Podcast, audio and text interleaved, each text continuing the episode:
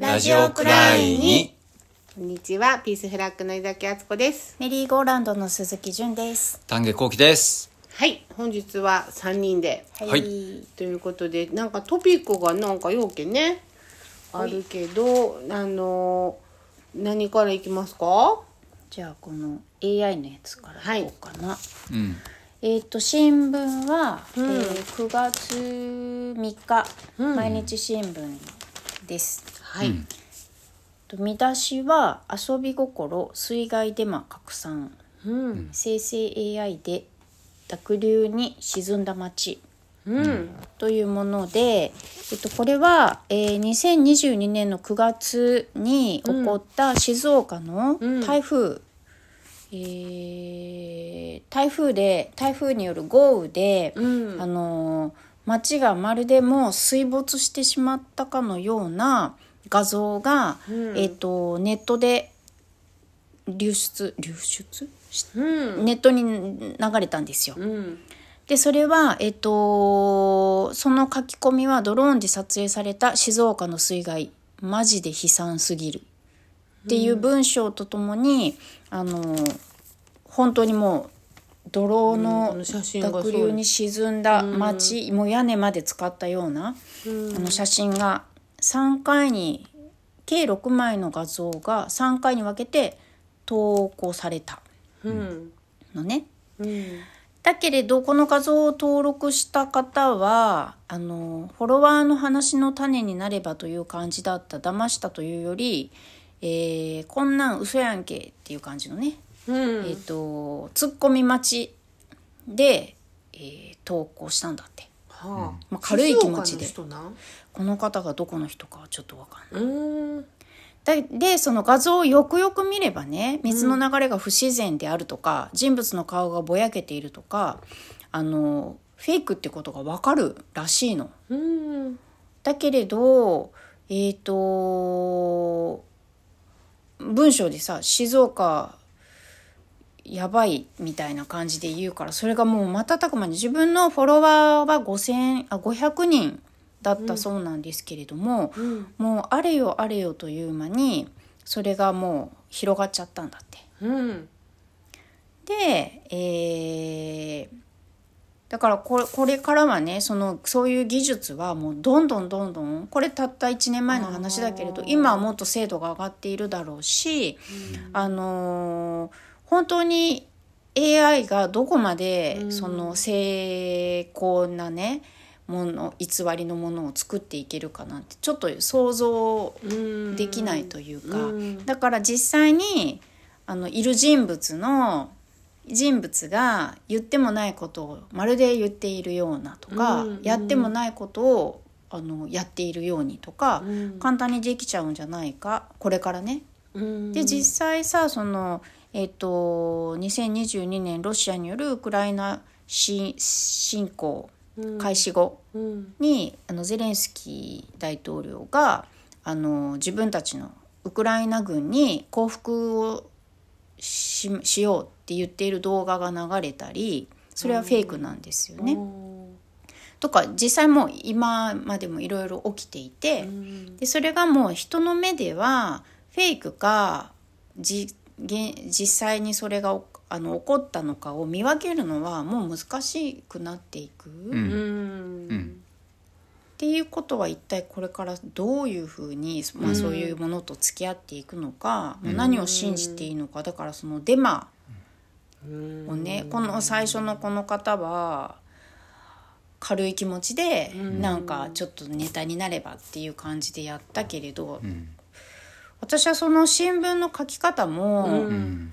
あのちょっとその全然まあこの人だけを責めるわけではないけれど、うんでそれそもそもがそんなことをするなんて、なんかおかしおかしいと思うんですよ。うんでそれがさこれを見てあのそんなん嘘やんって言っ誰かがそんなことなってないよって言ったとしてももう信じるか信じないかはさ、うん。もう広がっちゃえば一旦、うん。もうどっちでもだけれど、噂とかってさこういう悲惨な方とかにどんどんどんどんそっちがうん。こう肥大化していくでしょ、うん。とか考えたらなんかもううまいな。恐ろしいなと。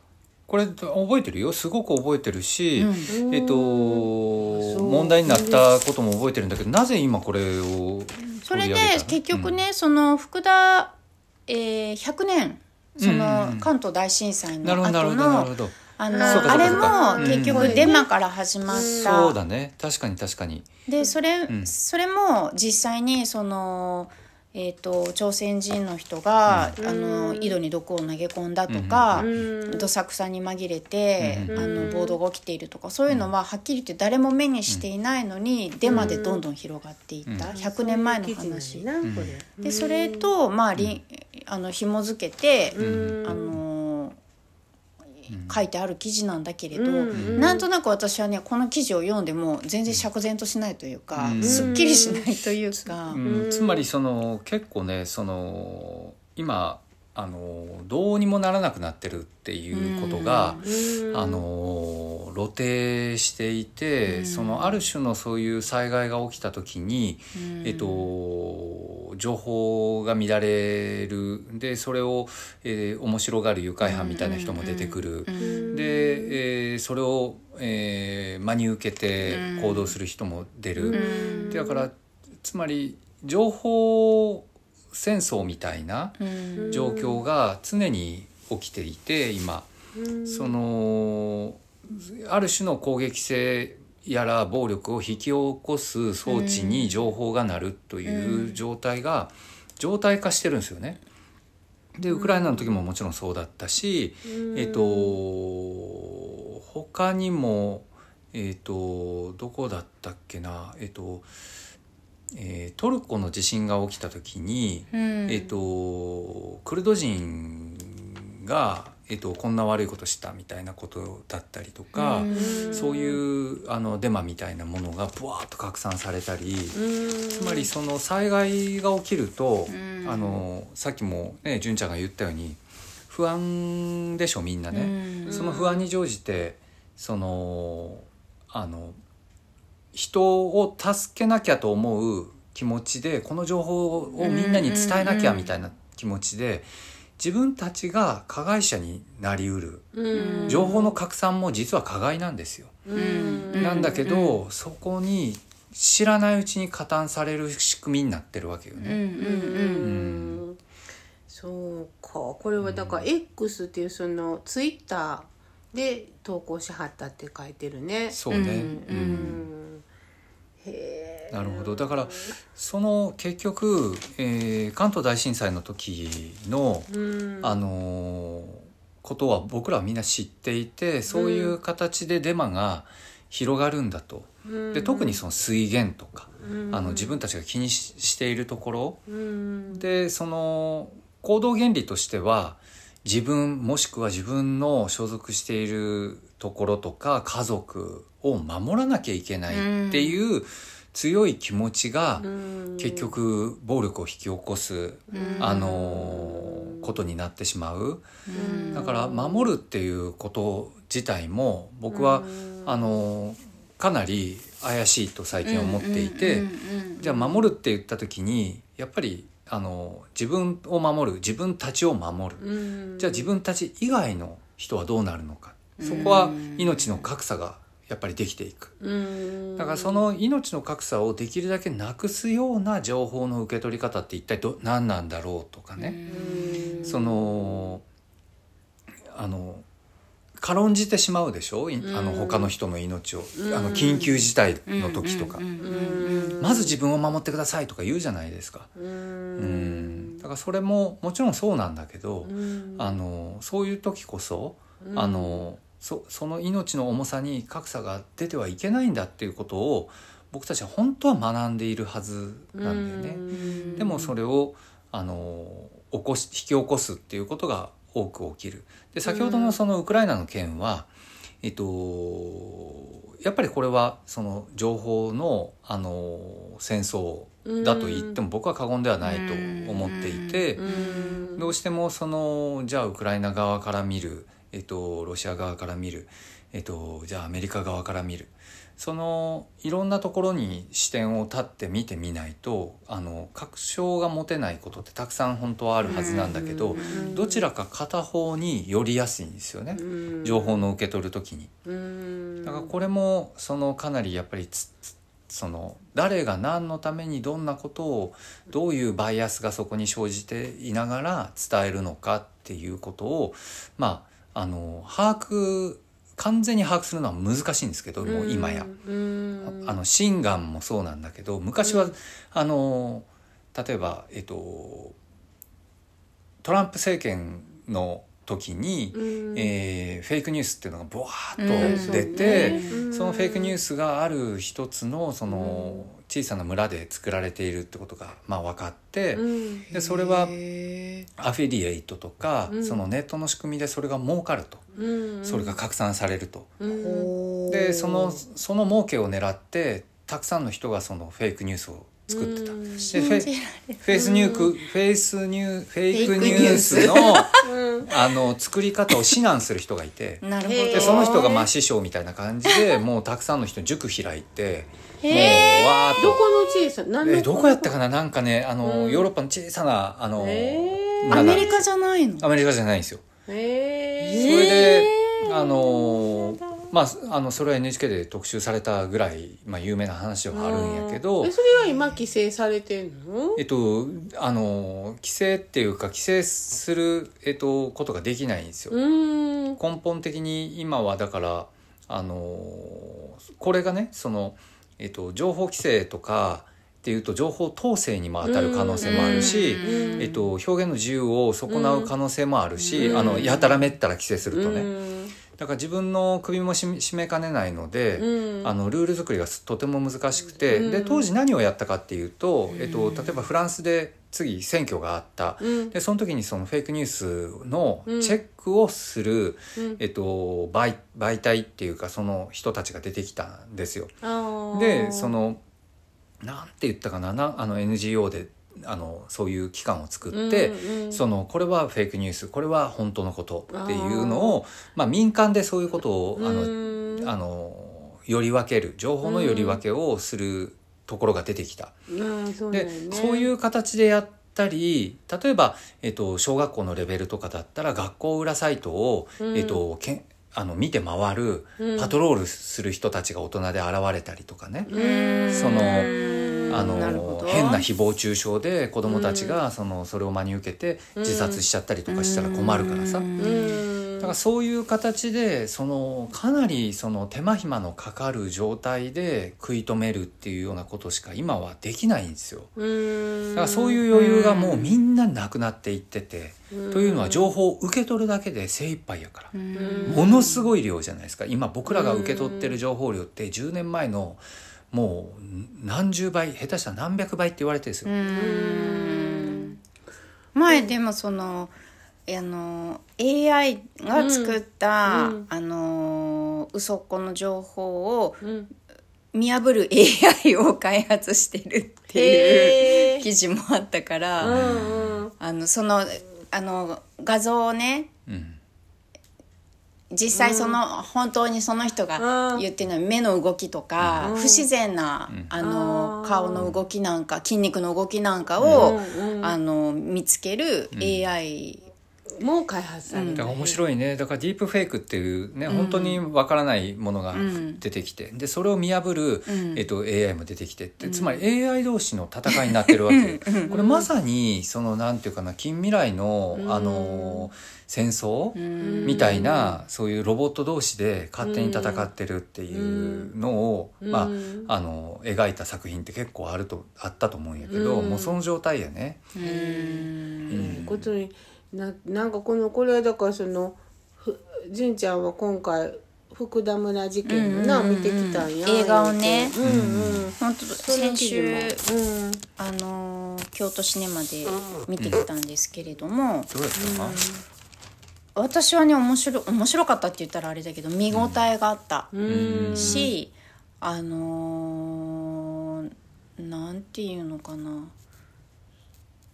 えっと映画だけれども、かなり忠実というか福田村事件って、まあ、実際に100年前に起こった事件で、その関東大震災後に朝鮮人が、あのさっき言った井戸に毒を入れたんだとか、あの窃盗団ができてとか、もう自分たちを、自分たちで自分たちを守りなさいって国から、あの言われて自警団を作って、それぞれの村で、でみんな本当に竹を切ってきてさ、うん。竹をきあの尖らせて竹槍にしたりとか、うん。もう一気にそれでみんながうわーってうん。なって、でとにかくその日本人か朝鮮人かを見破るために、えっ、となんだっけ？5 10円50銭10円だっけ？50銭か、その朝鮮人の人が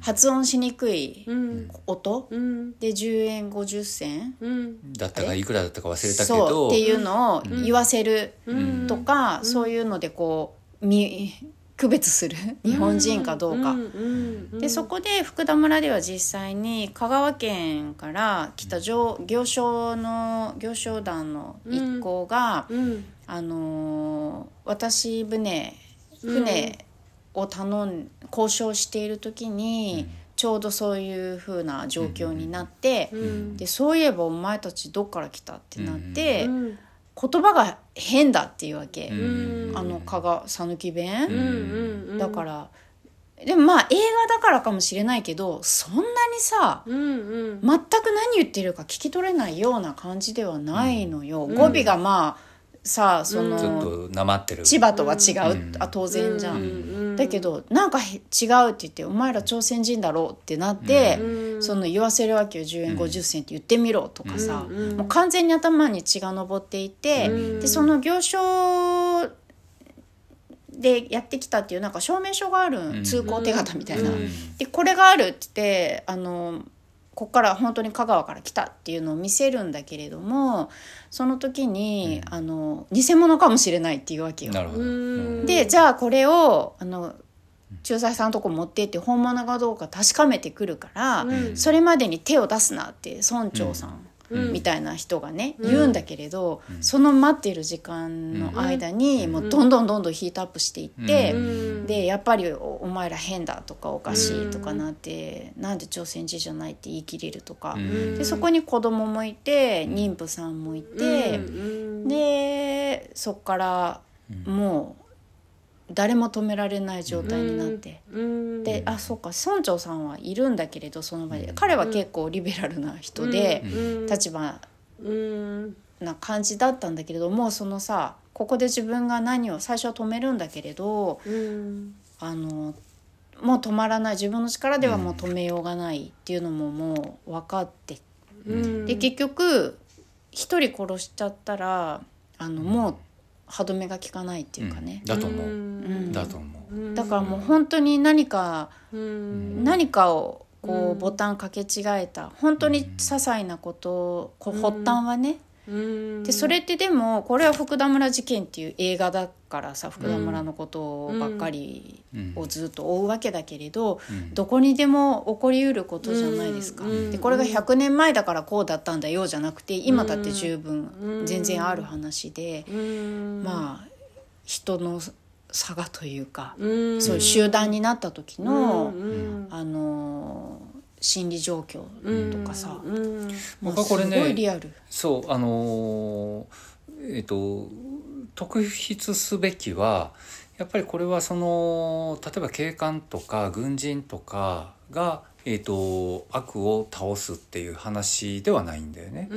ん自分たちが、えっと、自分あの猜疑心に駆られて、えっと、普段分からんけど例えば PTA とか、えっと、消防団とか、えっと、そどこにでもいる優しい人みたいな人たちが、うんこう集まってあの自分たちを守るためにっていうあの、まあ、そこを信じかたくなに信じるわけよね。だから、えっと、悪があいる存在しているとそれも信じ込んでうんで今度自分たちを守らなきゃいけない。うんだからだからそこであの一線をやっぱり越えるところっていうのは、あの僕はど誰がどういうふうにっていうのは多分それこそ集団心理だと思う。多分止められない一人が行動した時にもうそこに賛同してしまう。全員が同じ、えっと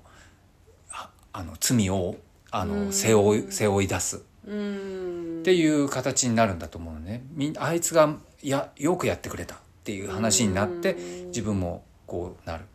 でそれこそがその昔その、えっと、戦後すぐに、えっと、伊丹万作さんが書いた戦「戦争責任」についてってあの、えっと、あの僕らがが、はい、なんか読んだな。そうそうそうあの簡単に言うと、えっと、そうやってあの自警団とかあの僕らが町内会とかさそういうところの人たちがこそが自分たちで自分たちを騙していったんだと。まあそううん、それが戦争の正体だっていうことを言っている文章なんだけど僕それを読んだ時にかなりこうガツンと頭へ打たれた感じがしてあのつまりねこういうす犯罪とかそういう話って誰か悪者がいてそれを引き起こしたんだっていうふうにみんな見るでしょ？うん。だけどやっぱりそれは自分たちなんだと。あそうやね。それを引き起こしたのは。うん。っていうことが僕はあのうん。すごく大事なポイントじゃないかなっていう気がうん。するんですよ。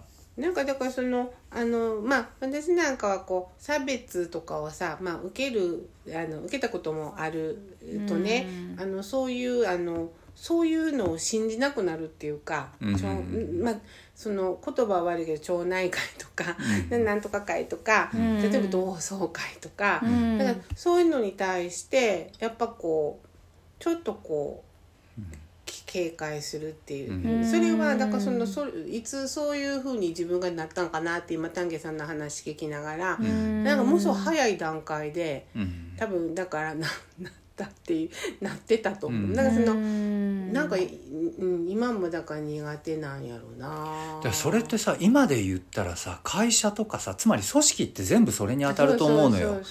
だから特に会社なんてさうん。その会社の命令だったらみんな従わなきゃいけないわけでしょ、ね。とか利益のために利益のためにっていうのが結局自分たちを守るためにと同じなんだよそうね。だからそれでもういくらでも何でも行動できちゃうっていう言い訳がそこで立っちゃうんだよね。う。ん。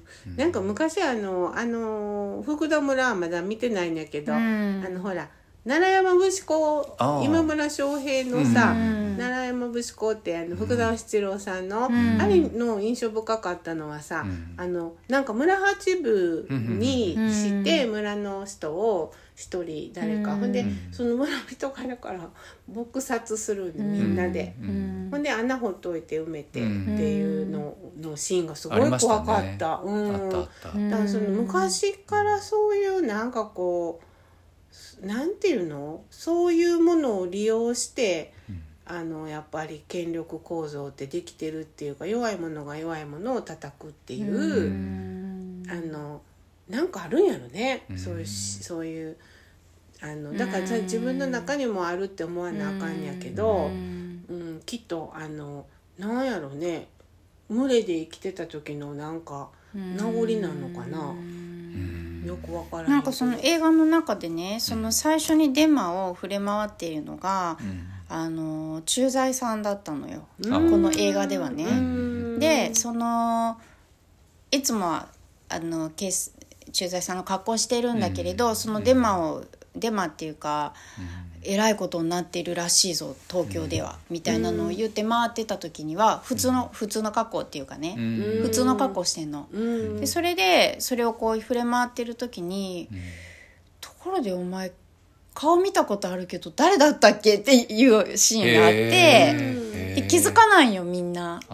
でその言われることがあまりにもショッキングな話だからえらいことだって自警団組まな組まなみたいにさせる。で結局それって国から、うん。あの自分の身は自分で守ってくださいよみたいなのが最初は出て、うん。ですごい広まって、うん。で結局最後に映画の最後に、うん。あの何人たりともその殺してはいけないっうん。ていうのが出んの。あー。でそれを見見た時に、みんなこう我に返るっていうかさ、うん子供も子供を殺したし、その映画の中ではね。で妊婦もうん。何人も何人もの人がうん。周りから竹槍で刺して殺しちゃうんだけれど、うん。でと利根川に流しちゃうんだけれど、うん。そういうまあす平常心だったらそんな恐ろしいことっていうようなことをみんなで一斉にやってしまった後に、うん。そんなんやったらあかんって、うん国を結局その向こうには自分たちを守るけれど国を守らなきゃってみんな口々に言うのね。うん。でもう本当にもうそれはさ戦争さながらというか、うん。でものすごい数の人がね、うん。そうだよ。亡くなってるでしょ。ああのなんか公公的には3,000人とかいてるけど、うん。もっとなんかすごい数うん。亡くなってて、ちゃんとねあの、うん。公表もされないままにね本当に。だけどその朝鮮人虐殺があったっていうのは、うん。あのそれもでも学校で教えないよね。そう習っねた？でそのそんなそんなことだから今回はやっぱこれ映画になったことと、うん。100年っていうことで割と報道されることで、初めて知る人も多いと思うんやけど。うーん。なんかでもねまあ来年101年になったら100あのもう言わなくなったりするからね、うんそんなんじゃもう全然ダメでやっぱりあのまあ、これこそ本当にその、まあ、ちゃんとそのうん。向き合っていかなあかんところやと思うけどね。ねえ。だから森さんがやっぱこのタイミングでこういう映画を撮られたっていうのはすごくなんかね、うん。一回昔あのメリーゴーランドの四日市で森さんと、うん。あの、お話聞いた後なんか打ち上げに私もな、参加させてもらって、あれ何の話？A, A の話あのね。あれはオウム真理教のね、ドキュメンタリーの。うん、その時になんか余談やけど森純ちゃんが誘ってくれて森達也さんのうん四日市にトーク聞きに行くって言ってさ言ってたその1週間ぐらい前に友達リクエストが来たのよ森達ああ言う也さんから。とったな。うん。フェイスブックで。ほんであなんか行くっていうのを聞いてくれはったんかなぐらい思って「ああの楽しみにしてます」とか言ったらちゃんと返事くれはってさ うん「あそうですかよろしくお願いします」とか ししばらくやり取りをして、あの今から思ったら恥ずかしいとか思うけど あのなぜなんか間違ってボタン押さはったんやと思うねんね。多分。と思うねんけどなんかな、そんな思い出もあるけど、まあなんかおもう恐ろしいよなほんまにもうなんかなんか見に行く勇気がまあだ、のただそのこの100年のそのタイミングで、うん。逆にそのまあそういう事実は、えーどこに証拠があるんやとか、あー。えっと、いろいろ難癖つけてる人たちもバーッとうん出てきてるありませんってでしょ言っちゃうもんね。あーそうかそうか。なんかあの誰かのあの小説家のさ誰やったかな、えーそれ今ずっと考えててんけどもうすごい軟弱な感じの小説家の人。誰やろ？がだからやっぱそのデマがあってうん。だからその木刀を持って家の前で、うん。なんか家族を守るために、うん。あの夜を明かしたって日記に書いてる作家がいたな。だからやっぱりそのそ小説家といえどもやっぱりこうそれを信じて、うん。あのそういうだからもうもし近くで何かそういうことがあったら、うん。あのそれに参加してしまうっていうようなさ、うん。なんかそういう状況やったんやろね。なるほどね。で結局まあこれはその香川からやってきた行商団の中で、えっと、9人まあ、うん。赤ちゃんも入れて10人って数える人もいるんだけれど、うんえー、とが殺されて、うん。で生き残った人たちがいるわけね、うんうんでその人たちが、うん。あの香川に帰っている、うんうん。でだけれどももうあまりの出来事に、もうその本人も、うん。そのその後家族ももうこのことに対してはもう本当に一切語らないうん。状況がずっと続いていたのを、うん。今回その聞き取りに回ったうんあの方がいてね。うん。でその人のが集めた証言なんかでだんだんあの分かってくるんだけれども結局その、えー、と香川からやってきた行商の人たちっていうのはブラックの人であった。うん。でまあ日本人なんだけれどももう日本人であるけれどもうん。ブラック出身っていうことでまあ差別に遭っていた。うん。でそのだけれど朝鮮人の差別あと、うん。そのよそ者千葉うの、福田村の人たちにとってはよそ者でうん得体の知れないも,、うん。ものでしょ？よそから来た人たち。だからものすごいその辺がもうなんか絡み合って絡み合って。でまあそのタイミングもあったし、だからもう本当にその今だって、うん。その在日外国人へのヘイトスピーチだ、うん。日本今の現在ね、うん。ヘイトスピーチとか、まあ、偏見とかネット上の,、うん。あの差別だとかそういうものはいくらでもあって100年経ってもその状態はねいろんな形を変えてうん。結局まあずっと存在し続けてるわけじゃないですか。せやな。うん。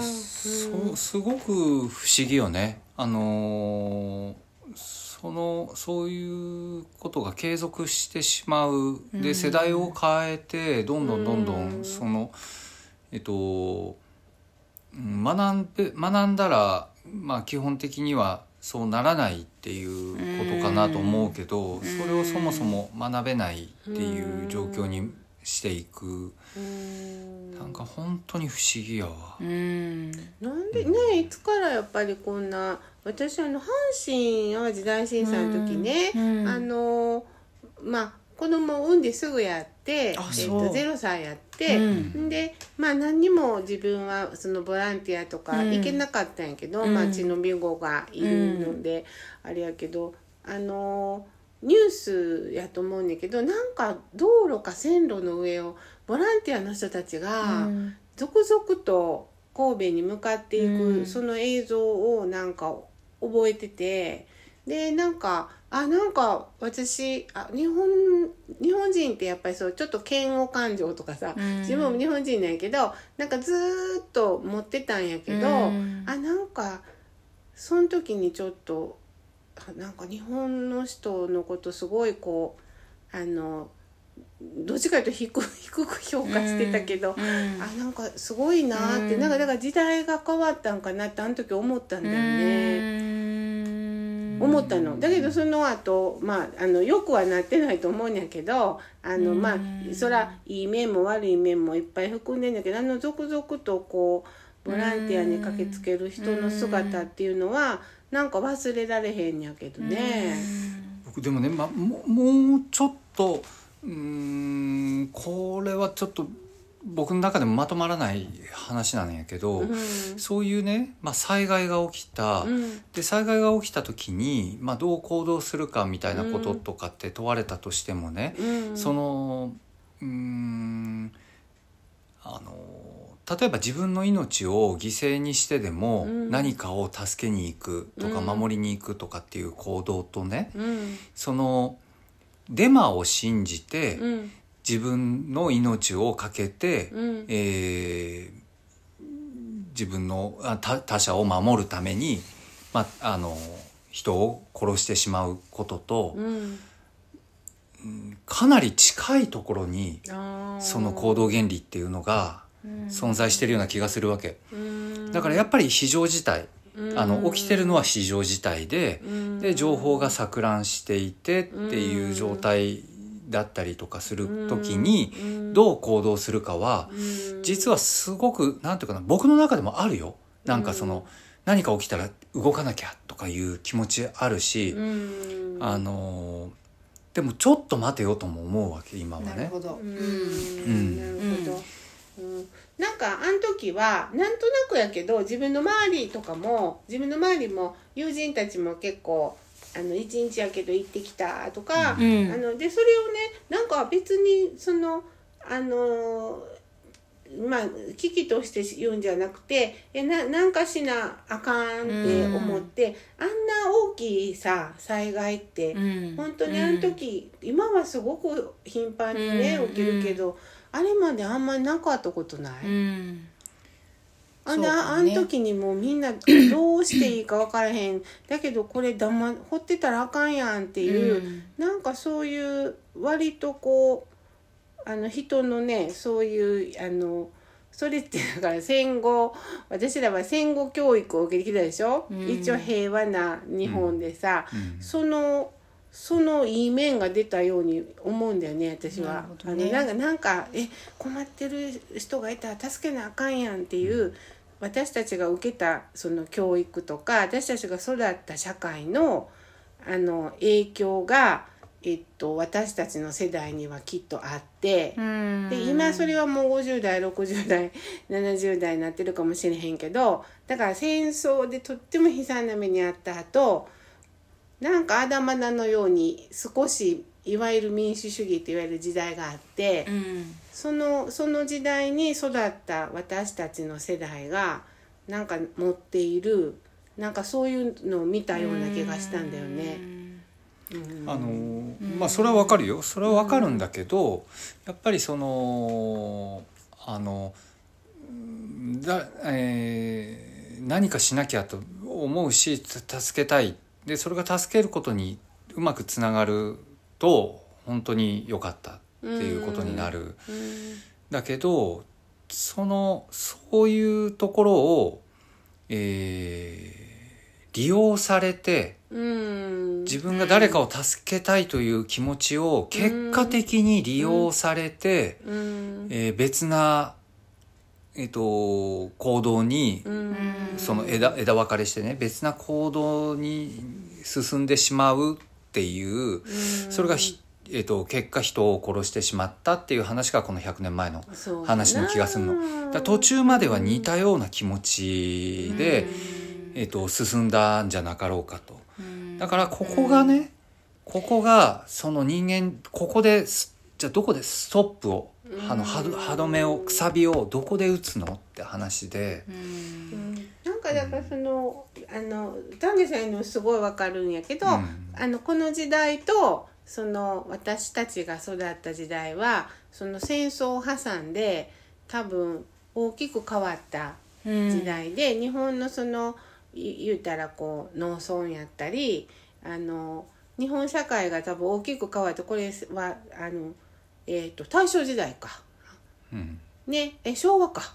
関東大震災。100年やから。100年。昭和か、うん。えっ、とだけどそのその大きく戦前と戦後で変わっててなんか、えー、と戦後教育っていうのがもしかしてあったとしてうんそれ全然肯定するわけではないけどなんか自分の子供の時からこう周りの大人や何かそういう友達の関係で培ってきた何かがなんかこうもしかしてだからねそのいわゆるそのフェイクニュースとか何かがあった時にあの割と冷静でいる世代が まあちょっと高齢化しかしかかってるような気はすんねんね。もう少し下の世代の人たちがあのガッと持っていかれてるような気がするっていうかうん。なんかそもそもあんまり見いひんやん。うん。SNS とかまあわまあ私とか純ちゃんとかまあ、うん。まあリールとかは見てしまうけど でそのなんていうのかな。えななんかちょっとそういう世代間の何かを感じるとこがあるっていうか。あのーえっ、ともう3年4年前になるんかな。清水雅子さんっていう児童文学、うん。えー翻訳家「うん。ゲド戦記」をうん。訳した方、うんうん清水さんの講演会をお寺でやった時に、あの清水さんがうん。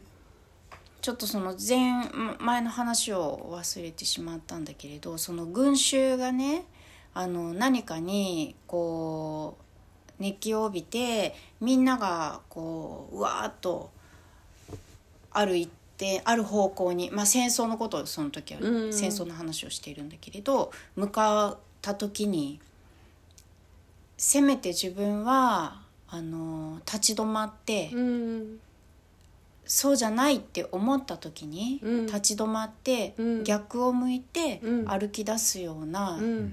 自分でいたい。であの高校で教えていたからうん。ある時期あの、うん。す短はうん。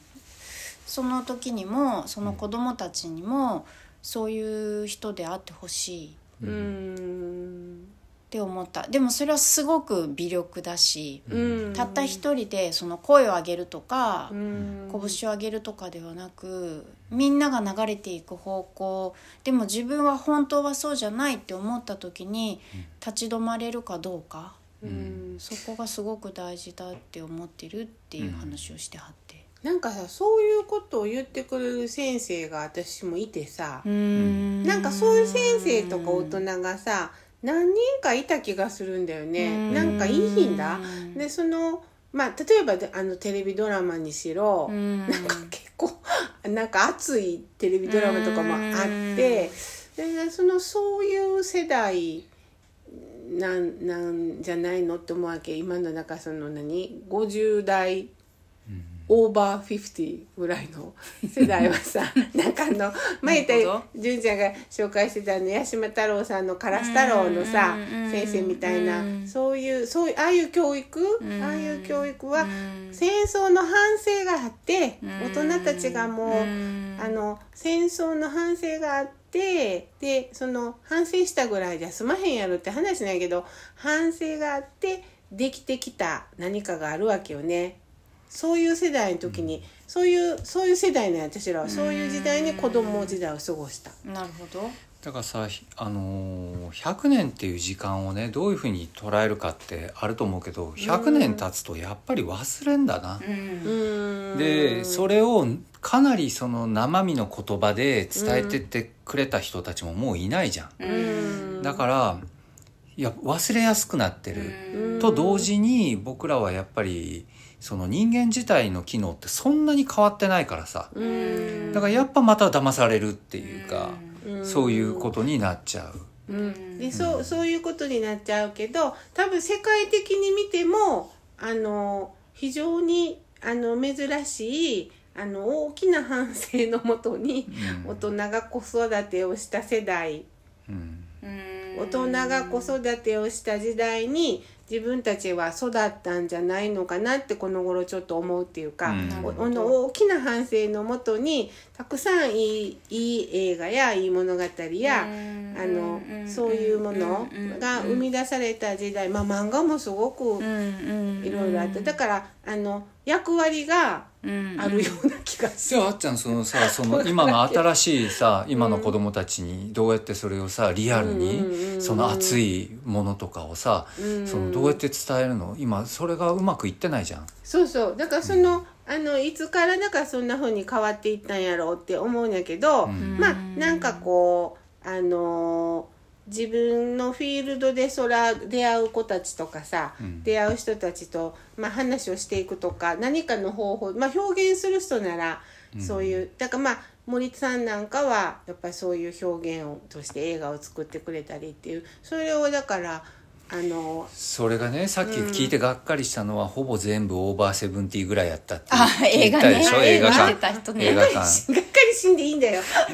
やっぱりがっかりまあする平よ、日の日中ですからね。そっか、う んでもなんでかこうもさ、うん。まあなんかなんかそういう感じなんかなんかな。まあそせやからどうやねんっていう話なんやけどなんかちょっと感じちゃったこの。ううんんまあ私はあの最近立ち続けに映画を見たけど、うん。その中では一番よかった。見に行ってよかったな。あほんま映画館で見てよかったな。見に行きましょうじゃあ丹下さん、はいということで、はい。福田村事件ね。ははいいということでまたまた来週。また来週。